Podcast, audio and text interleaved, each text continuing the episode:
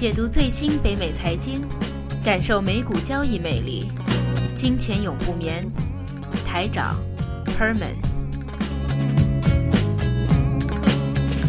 四月二十五号的金钱永不眠。那今天还是由我台长啊，还有我 Herman，那为大家讲解一下过去一周的财经状况。那我们的节目已经开始在国内的一些平台啊有了收听啊。那如果在国内的一些朋友啊，觉得喜欢我们的节目，也想啊除了听我们的节目以外，还想得到一些文字上面或者图表上面的一些信息，可以关注一下我们的啊微信号。那我们的微信号也啊，只要你去的话啊，搜我们搜索。金钱永不眠节目就是的了，啊，就是跟我们的节目是一模一样的这个名字，啊，非常的容易。那我们除了每一个礼拜有我们的录音节目以外，还有一些的及时的一些市场的一些动态，还有一些我们的呃图表的一些分析。那应该我是从啊文字上面发送出来的消息，可能比较技术性的，对啊对，或者以前会总结一下我们以前讲过的一些节目的一些具体一点的。一些文字啊，或者一些图表啊，我们会以后会重新 post 出来。比如说阿里巴巴的投资啊，以后我们总会整理过之后，总会重重新会贴出来。那我们过去啊这一周的话，我们现在是星期五的录音，市场刚刚啊收市，啊还是跟呃我们上周的基本上状况是一模一样的啊啊。周初啊，星期一、星期二的时候就比较有一个所谓的反弹，那一到周末的话就又跌回去，跌回去。那做期货短短线投资一两天的，我们平常做的一些的话，都是啊策略都一样了哈啊。礼拜二了，礼拜三的时候就下单啊，礼拜五今天就就不做了，马上就结束啊。虽然获利很少，不会太多，但是相对来说比较稳妥。过了一个周末，不知道会发生什么事情啊！像现在啊，乌克兰那个俄罗斯又开始有些非常紧张的局势出来啊，那我们要非常的避免一些可能有通过没有两天的交易日，也不知道会发生什么事情，对吧？这个黑天鹅事件啊，就要避免一些黑天鹅事件。那我们的跌幅最大的还是。啊，纳斯达克那今天已经回到四千零七十点，已经靠近了啊之前的我们的啊那个支持位四千点。嗯，那其实周一到周二到周三的话是有个比较明显的啊技术回回回升吧，我们叫那回到是四千差四千两百点左右啊。那其实那个上下那个波动性还蛮大，很大很大很大。那很大，当然就我作为短炒的一些投资者就可以获利了。如果你看得准，就是获利了。那当然，那错了。有很多人问，那除了买一些指数以外，有没有一些更快的，能够在一两天就获利比较多？那我们第二节会跟大家说一下是期权方面，就能够给你一两天就百分之五十、百分之六十左右的回报啊。OK，那过去一周的话，大概都总结一些数据有出来。第一个是我们的啊，全球的。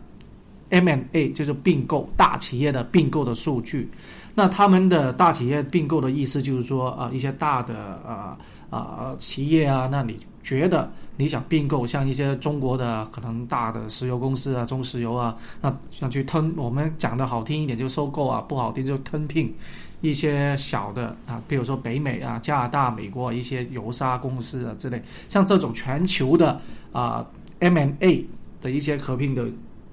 我们叫那个活动吧，啊，那个数已经回到二零零七年的水平，啊，那就很活跃的水平，非常活跃。那活跃的话，代表公司资资金有嘛，有钱嘛，有钱才能够买东西啊。所所以说的话，从呃这一方面来看，可能经济的复苏又有一个比较好的一个现象出来。嗯，就是美呃全球的数字，不是全球的，不单只是不单只是北美的，啊，连欧洲啊，加上。嗯，那中国的数据的话，一些 PMI 也有出来，虽然没有预期中好，但是就开始有一些回稳的一个现象。而且中国的话也公布了呃一些银行的存款基准率调低，那调低的意思就是说代表银行开始又可以发放松啊放松银根，可以借钱出来。那很多的呃微信啊、微博上面又大叫了，哎呀，人民币又有可能贬值，房价都有可能又重新又涨。啊，那这一个的话啊，肯定会有个连锁的反应，但这一次调整的一个基本率不会太多，而且那预测放松出来的只有大概三千三千亿人民币左右的一个资金，可能不会相对来说没有啊很大啊很多。但是但但是人民银行的风格有时候它会，它每一次放一点点，但有可能他在短时间放很多次。嗯，他有时候会这样的风格。对。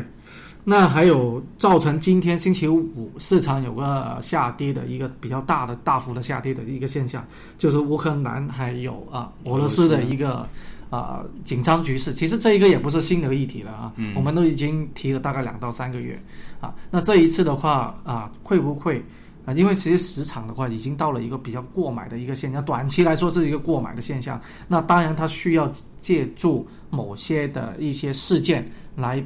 啊，触动这个技术性的回调啊，那所以说从一些的经济数据来说，其实是不断的啊，经济会有点恢复，只是过去二零一三年，我们都一直都在提论这一个话题，涨得太凶了，太厉害了，嗯，啊，有些过买的一些现象，所以说才造成这一次，今天目前为止，只要有一些呃突发的事件，就能够触动整个市场，会有个比较大的一个波动性，嗯。啊，那其实，在乌克兰这个事件上面的话，造成了一个金属类别呃涨，是啊，金属类别。是叫镍。哦，镍为什么？俄罗斯的镍的生产量占的是全球的百分之十六，哦，百分之十六是最多的一个国家。所以说镍的话，它的那个啊升幅，在今年大概从一月份开始到现在是涨了百分之三十二，嗯，涨得非常厉害。那镍的用途其实就很广泛的，因为它是有一个啊抗腐蚀性。那抗腐蚀性的话，它就可以在，譬如说我们用一些啊硬币哦，它就放在 nickel 里面那个对，就是放在里面，因为它可以。可以用嘛？你看，五线那个硬币里面，我们的一星北美的硬币的话，用十几十几年都不会怎么旧的啊。对对，不像啊，当然我们的呃钞票也比人民币相对来说没有那么容易。这个这个，我以前我看那个 Michael Lewis 有本书里面他讲过这个东西，就有个美国的对冲基金的这个经理，他当时买了一大堆这种五线的这种硬币，他买过来，他说这里面含的镍的的那个价值其实已经比这五线还要高了。嗯，所以当时买一大堆五线硬币这样来套利啊。对，这有这样故事在里面。啊，呃，套利的话，因为之前我们啊前两周的的节目也有提过，获利的话，有些国内的把人民币啊升值，它通过买铜来把那个人民币升值，从中获利，也有很多这一种。通过哦，我们所谓的商品期货，那商品期货不一定是像我们做这种 speculation 啊，就是猜呃这个非常进取的投资，不是说我不没有一个。没有一个就是呃，我们叫呃实物的一个交割不一定的，可能啊，可能只是呃一个现金的交割都可以获利。但其实刚才您提到的那一个 nickel，就买一个那个硬币来做这些投资，其实就是一个实体的交割也可以。那当然你的资金量一定要大，买几百万个 nickel 也也非常的厉害。对，那还有就是这周。发生了一个比较啊，在金融市场比较啊大的一个新闻，就是苹果的问题。嗯，那其实苹果也好啊，Facebook 也好，在盈利方面都非常不错。啊，Facebook 在啊周三收市以后，也是它的周市价是六十一。嗯，当时候收市价的那个售后的那个价格啊，是去到一直到了六十六，因为它是在周三的时候市场关闭以后公布那个盈利。嗯，像 Facebook。但是很多啊投机投机者了，不是投资者，有一个消息以后就马上去买那个 Facebook。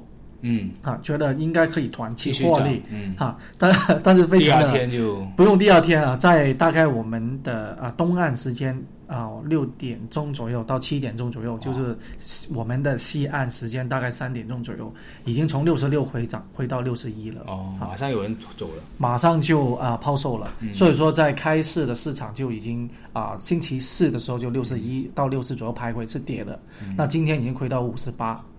所以有时候真的财报这种东西，有时候大部分是在财报之前买，但财报出来马上卖掉了，因为财报出来之后风险就变得很大，有很多人一走的话就会大跌，甚至。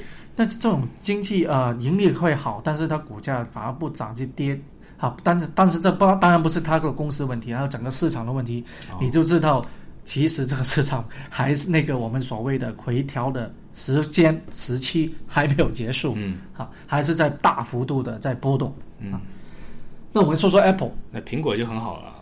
对，那苹果的话相对来说啊好很多，它的盈利啊是好的，每股盈利我们一直都说这个叫做每股盈利啊啊，earning per share 是十一块，十一块六毛二，比预测的十块多要多出了百分之十左右，好，所以它的股价当然大幅度的。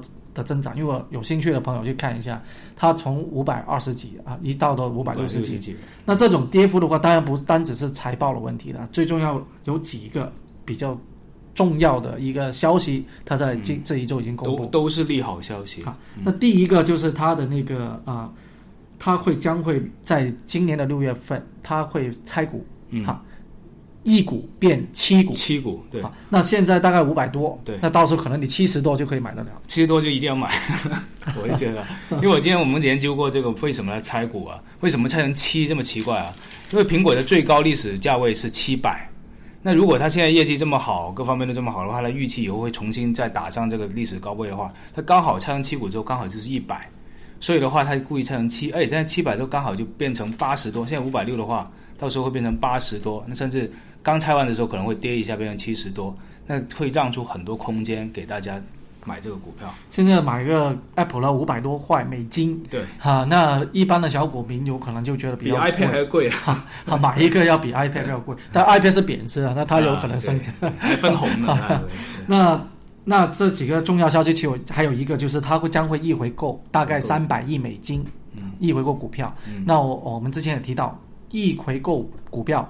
啊，通常如果只要市场是稳定的同时候，都会会涨的，因为你流通的股票少了，变少了，所以你股价将会变啊变高。主要是有一个很出名的基金经理叫 Icon 那个人，好像经常是后来他高调的入股了苹果，苹果有一次有一天之内跌了百六个 percent 啊，从就跌到快要五百块钱那一时候，他突然间就宣布高调入股苹果，会把股价撑回来。这一次，Tim Cook 公布这个财报之后，哎，他就在他 Twitter 上面马上说，哎，我很满意这一次苹果的财报，所以很多助力啊，就这种大这种大 V 啊，属于投资界的大 V，美国投资界大 V 也在唱好，所以很多好利好消息。那还有一个就是他的那个股息也会增加了，比现在的增加。那所以他的一切的这些的呃动作出来，有人推测。这是呃市场或者是一种新闻了啊，就推测有可能它会进入道琼斯指数。对，好，那我们就三十个公司是不是？道琼斯。到我们又又重新的回顾一下道琼斯指数，我们之前有提过。哦好。那这三十个股票，那以前的话它是以工业股为主，嗯，但是后来的话，像前一段时间啊，之前的 HP 惠普那个电脑已经没有了。啊。Bank of America 美国银行也没有了，被推出来。好，那取而代之的是 Visa，Visa，好，还有 Nike，Nike 就回换了进去。那还有一个就是呃 Cisco 啊，那个思科。进去。那如果是像现在啊，这个道琼斯指数，它有三十只股票，它的平均价格是七十八左右。哦，所以那为什么会平均价格呢？因为道琼斯指数。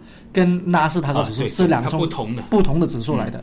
那纳斯达克指数的话，就是一个我们叫做它是基于什么？基于里面的一些成分股的市场份额啊啊来计算的。是啊，就 market share 那个加权用那个啊，我们 capital 啊对 capital share market market share market capital。那他的意思就是说市值市值的话，譬如说你的公司是一千亿啊、两千亿美金也好、几百亿美金也好，只要它计算在里面，它都以一个方法。来计算，那那个公式我们就不说了，太复杂。对啊，那如果道琼斯指数就不同，它是按照股价来算的。这样哈，所以股价的话不能太高，所以所以说你的股价不能够太高，也不能够太低啊。好，对，太低的话，你就反映了整个就不动了，就没有。所以说现在目前有可能预测它的被拉出来的话，有可能是 Cisco，Cisco 大概二十几块。嗯，好。那最高的现在啊一百多块的都有啊，Microsoft 也是三十几了啊嗯啊，所以说的话，如果它在七十，所以说现在苹果分拆以后分了七股以后，就跟这个有点吻合，大家的一些猜想就出来了。嗯啊，那当然了，如果苹果能够放映放进那个啊道琼斯指数，我想首先第一个，这是作为一个啊全球现在市值的最大市值来说，而不是资产，嗯，是市值来说的话。是最大一个公司。那市值跟资产有什么不同呢？市值的话就是流通一些股票，根据到现在的流通的有多少数量，那大概就乘以它的股价，就乘以它的市值，大概啊，大致上是这样子。嗯。那如果按照一个公司的大小，那还有一些是以资产值来计算的。那资产值来计算的话，最大目前是啊，从去年二零一三年是工商银行。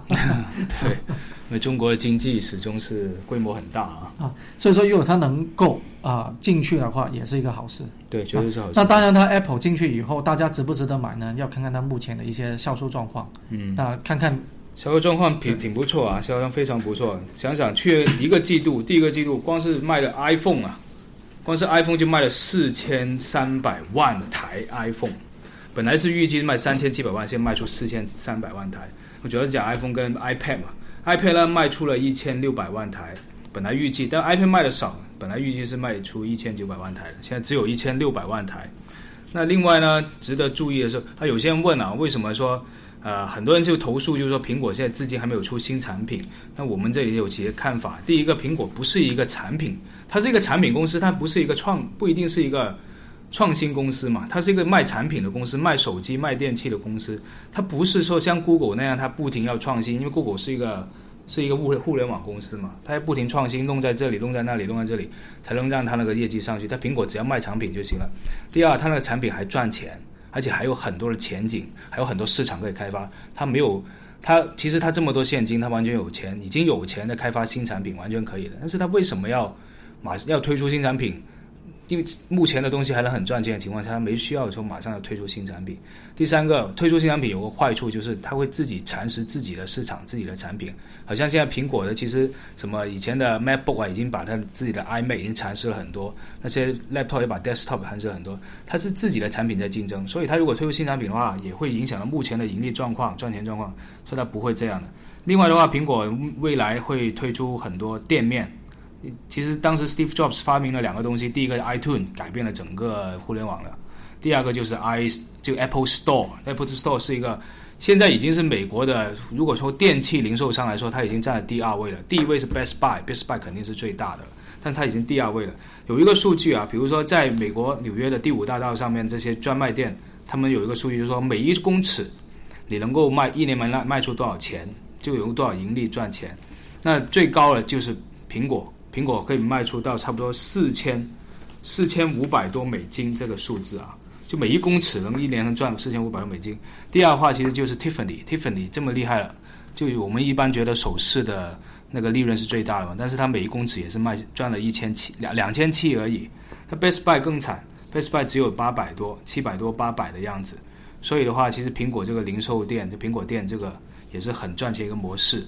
那它未来会在未来一年会再多开四十家店，其中三分之二会开在国外，可能大部分预计都是在中国或者印度这个样子。